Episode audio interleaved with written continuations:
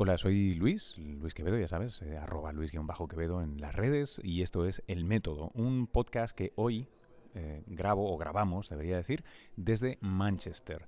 Eh, Manchester, por cierto, Reino Unido. Para aquellos que me pensáis siempre en Estados Unidos, este no es el Manchester del noreste, este es el Manchester del norte y punto. Creo que es como aquí se dice.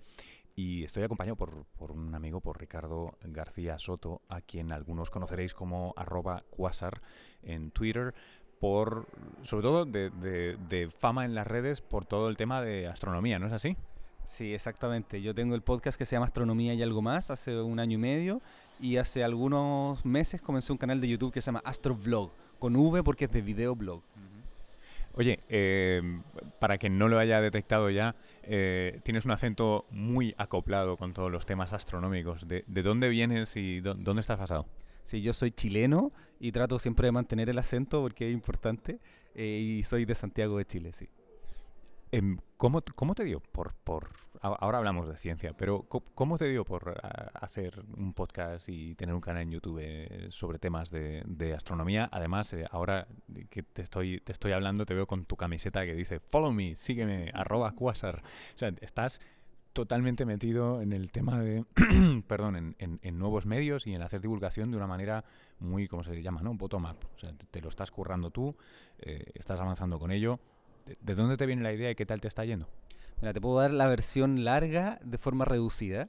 Yo estudié astronomía y estudié cine. Entonces, de, cuando uno viene al mundo científico, siempre como que la forma de mirar el mundo es muy parecida. Si tú miras a todos los científicos, piensan de forma igual y hacen la divulgación de la misma forma. Yo era así. Y cuando estudié comunicación, como que se me abrió un mundo maravilloso de, de poder entregar este contenido, o más que contenido, sino que entusiasmar, emocionar, inspirar de una forma distinta. Y comencé trabajando en observatorios turísticos, compartiendo con, con, mucha gente, y me di cuenta que me encanta hacer divulgación y no calzo muy bien con los medios tradicionales.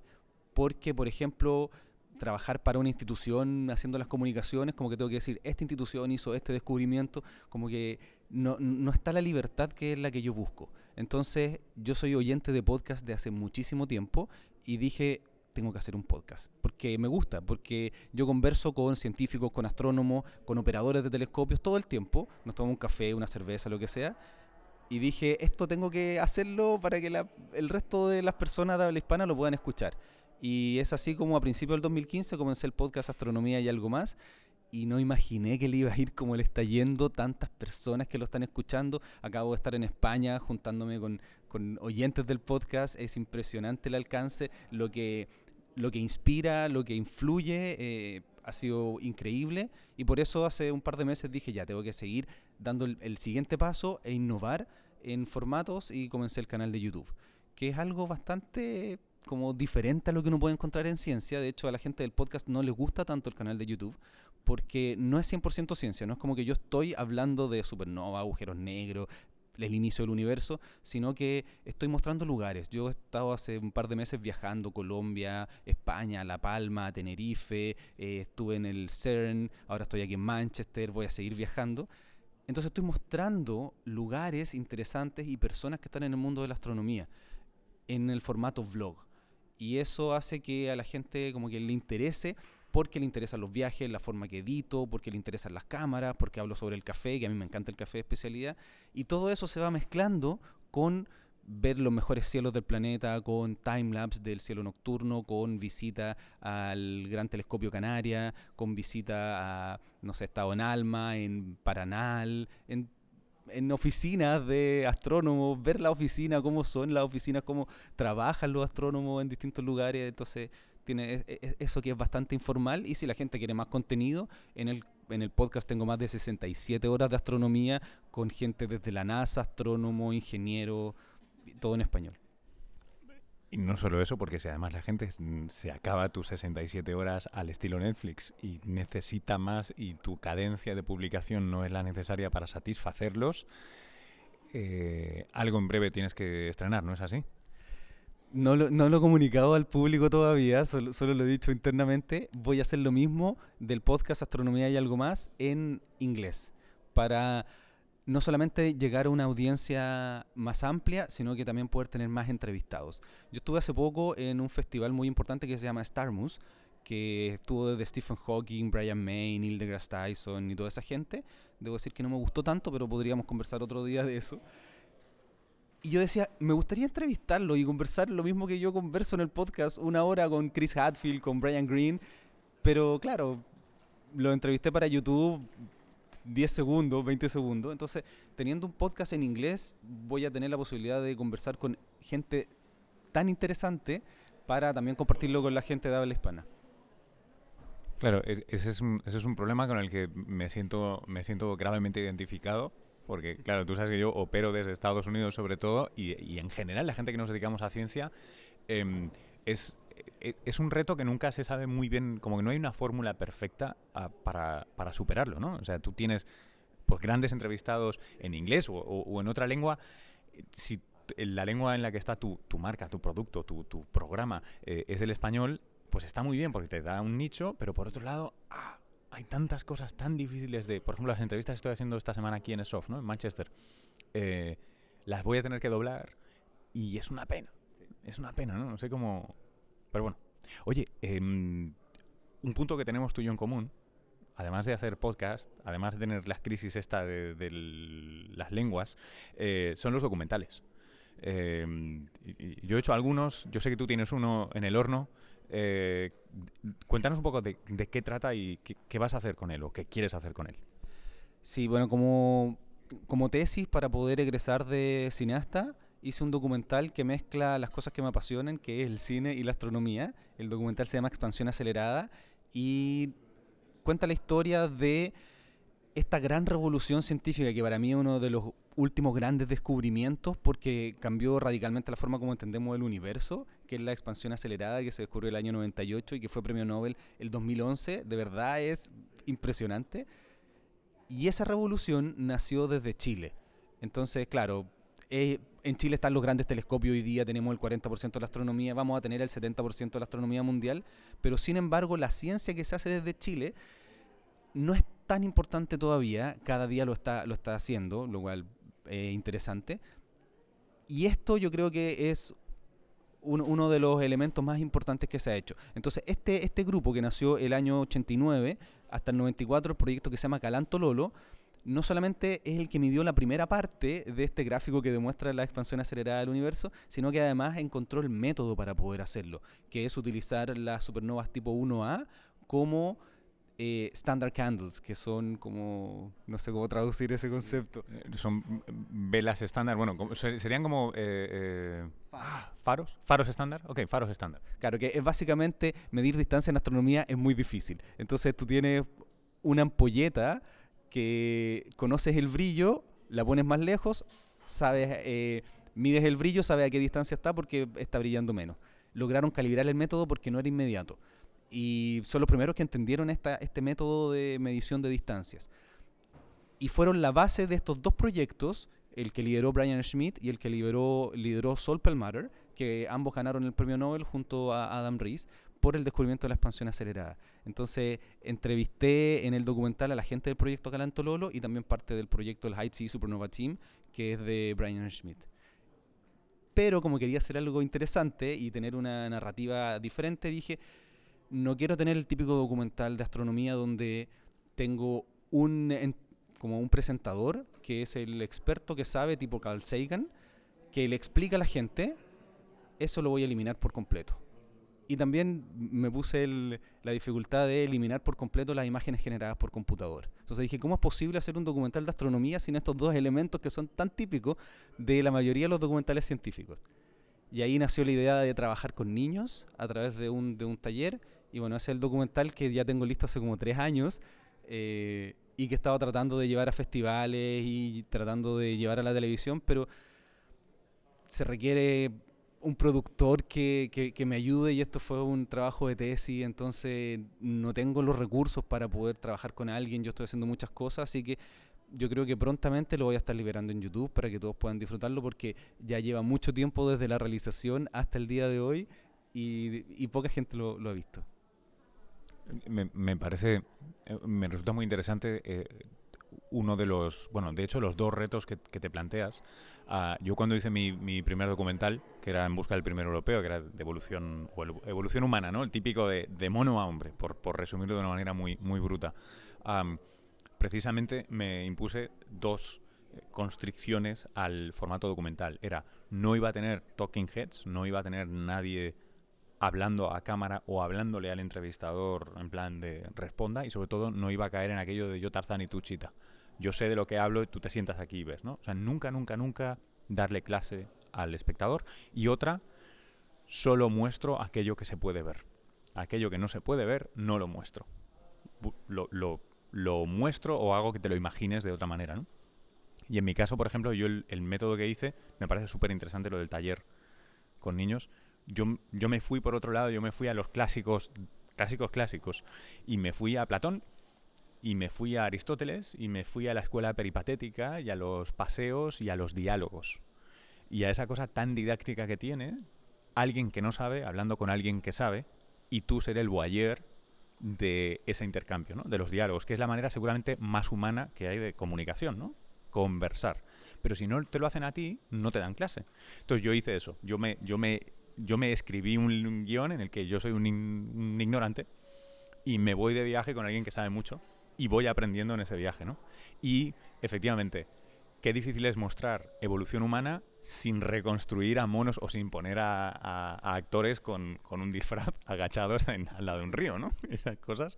Entonces fue, fue todo un reto, pero fue muy interesante. Yo tengo muchas ganas de, de, que, lo, de que lo muestres porque siempre que hay, y, y tal y como lo cuentas, siempre que hay cosas que son eh, originales y distintas en cómo contamos la historia, no solo en qué historia contamos, sino en cómo contamos historia en divulgación. Yo creo que, que expandimos la esfera de lo posible y eso hace que llegue a sensibilidades distintas, conecte con gente que no se lo espera, que es una cosa supongo que fundamental y con la de horas y esfuerzo que veo que le metes a esto de la comunicación, debe ser por algo, ¿no? ¿Cuál, cuál es el, el marco eh, conceptual o vocacional o cívico, democrático, social o humanístico en el que en serio, en serio, en, el que mueves todo esto, porque em, paga poco, quiero decir, no hemos venido aquí en jet privado, ¿no?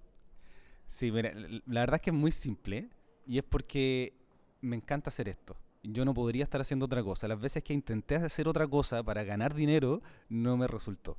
Entonces, como que hay gente que le resulta hacer algo que no le gusta tanto para lograr otro tipo de cosas. En mi caso, si algo no me interesa un poquito, no, no funcionó bien, para nada. Entonces, me encanta hacer esto, no sabría qué otra cosa hacer y siempre estoy descubriendo elementos distintos, pero dentro de esto que, que, es la astronomía y el cine, que me encantan ambos, ambos temas.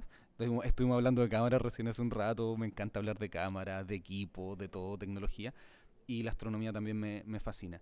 Entonces busco los medios que me permiten poder tener recursos y esos recursos expandirlos al máximo para poder, en este caso, por ejemplo, estar haciendo este viaje, eh, poder mostrar las cosas interesantes que, que, existen en el mundo de la astronomía y la ciencia en general. Y eso, no sé, una de las cosas que yo hago que, que es, única en Chile, por lo, por lo que he visto, eh, son eventos de astronomía para grandes empresas. Entonces son empresas que siempre hacen eventos, que les gusta llevar a sus clientes o a los ejecutivos a lugares muy especiales, entonces yo les doy una charla muy particular, que es una charla audiovisual que yo le llamo, donde tengo imágenes muy bonitas del universo con una música muy llamativa y yo lo voy narrando en vivo, es como un documental en vivo que es muy interesante y después yo instalo telescopio en cualquier parte. Y, y haciendo ese tipo de eventos cada cierto tiempo puedo tener algunos recursos que voy estirando durante el año para diferentes actividades, no sé, lanzar podcast que la gente cree que es muy muy barato, pero en realidad uno tiene que pagar ancho de banda. Hay que, de hecho, ahora estuve pagando el diseño del nuevo del iTunes Artwork, eh, artwork y no es no es barato tener un buen diseño. Y, pero lo hago porque me encanta, de verdad, poder conocer gente interesante, lo que como tú, por ejemplo, que haces cosas bien entretenidas, eh, conocer científicos. ayer estuvimos en, una fiesta de, esta conferencia tomando cerveza con un premio Nobel, escuchando música. Entonces son cosas que son demasiado interesantes. Hace un par de semanas estuve con Stephen Hawking, eh, conversando con Chris Hadfield. Entonces, de verdad, me encanta hacer esto y por eso lo hago. Oye, em, y ahora poniendo en común, más allá del reto de traducción cuando estás con, con, con Hawking, bueno, con Hawking debe ser fácil traducirlo, porque Hawking simplemente hay que cambiar el- la lengua de la computadora, pero em, como, como latino, como latinoamericano, en un mundo que es tan anglófilo y que, bueno, el, el sheriff es Neil deGrasse Tyson. Eh, y si no era Carl Sagan, y si no, eh, en fin, eh, tienes, eh, ¿no? tienes aquí al célebre astrónomo por antonomasia que ahora ya divulga cualquier cosa al señor Brian Cox eh, aquí en Manchester, ¿no? Em, ¿qué, qué perspectiva tienes desde, desde ahí, desde tu, desde tu ser latinoamericano, cuando entras en un, en un campo tan, tan, tan dominado? ¿no? Pues si estuviéramos hablando de fútbol, estaríamos muy fácil, nosotros lo hacemos bien, ellos no. ¿Cómo lo has visto o cómo lo estás viendo? Bueno, en el caso del podcast, en, en inglés no hay nada similar a lo que yo hago en astronomía y algo más, lo cual creo que es una ventaja y un formato que a mí por lo menos me gusta muchísimo. Mm, Mi gran desafío es cómo llevar eso hacia el mundo de habla hispana, porque sí, voy a hacer el podcast, lo va a escuchar gente que habla inglés, obviamente, pero todavía estoy pensando, y por eso no he lanzado todavía el podcast, porque no tengo claro cómo voy a tomar ese contenido, una hora de conversación informal, para poder entregárselo a, los oyentes que ya tengo en el podcast. Y esa es la gran dificultad. Eh, o, lo traduzco, lo doblo, o lo, armo como, no sé, como un- una entrada de blog. Ahí estoy todavía dándole vuelta a cuál es el mejor formato. Obviamente voy a comenzar, voy a esperar a ver si logro tener una audiencia un poquito más grande, a ver si tengo algo de recursos para poder tener algún traductor o- y, y probar. O sea, la gracia de Internet hoy día es que uno puede experimentar. En mi canal de YouTube yo he experimentado muchísimo. Tú ves desde el primer video hasta el último, que es el número 46.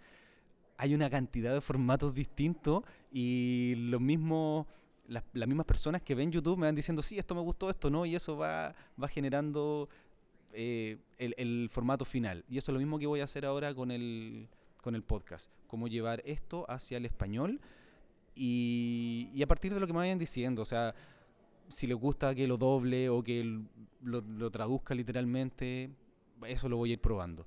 Y en el caso de YouTube, hay un poquito más fácil porque si entrevisto a alguien que habla inglés, pongo subtítulos. Y, y funciona bastante bien, es harto trabajo, así que siempre trato de, si hay alguien que habla español, entrevistarlo a él y que me cuente todas las cosas, porque si no, eh, uno se demora mucho, yo hago todo solo, soy como el hombre orquesta por ahora, eh, grabo, me pongo frente a la cámara, edito, hago la postproducción y todo, así que es harto trabajo. Em, por último, y obviamente esto siempre está en las notas del podcast, sin embargo, eh, me gusta que lo digas en tu propia voz. ¿Dónde te encontramos? Además de en arroba quasar. Quasar, por cierto, no con Q, chicos. Sí, con C, porque es en español, es eh, quasi stellar object, o- objeto casi eh, estrella, así que quasar con C. Bueno, el sitio web es astroblog.cl con B o B alta o B larga, como le decimos en Chile. astroblog.cl, ahí está toda la información. En el canal de YouTube Astrovlog con V. Y bueno, Twitter, Instagram, Facebook, bueno, ahí van a encontrar ahí en la página web todas las cosas donde pueden escuchar el podcast, que es, una, es lo que más me gusta a mí, porque de verdad son conversaciones informales con personas que hablan español de astronomía. A veces vamos bien profundo o a veces hablamos un poquito de cosas ma- más, simples. Y bueno, últimamente me está gustando bastante el resultado que, que ya estoy logrando en YouTube. Como que siento que el formato ya está cuajando bastante bien y, y a la gente le está gustando mucho. Y a, a mi objetivo más que enseñar es inspirar, porque hoy día si uno quiere información, la información tú la encuentras.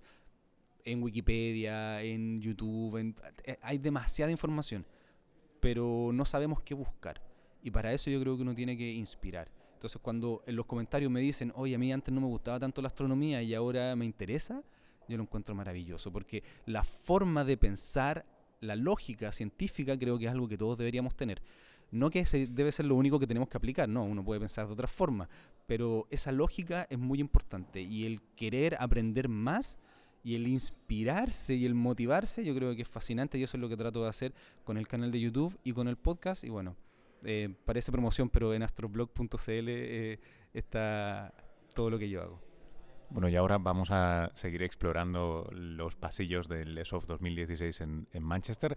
Chicos, nos vemos en la siguiente edición del podcast, que yo creo que va a seguir siendo igual de irregular que siempre, así que estos días esperaos más conversaciones. No sé si al nivel de aquí de la que hemos tenido con Ricardo, pero en fin, esperad unos minutos más. Hasta ahora.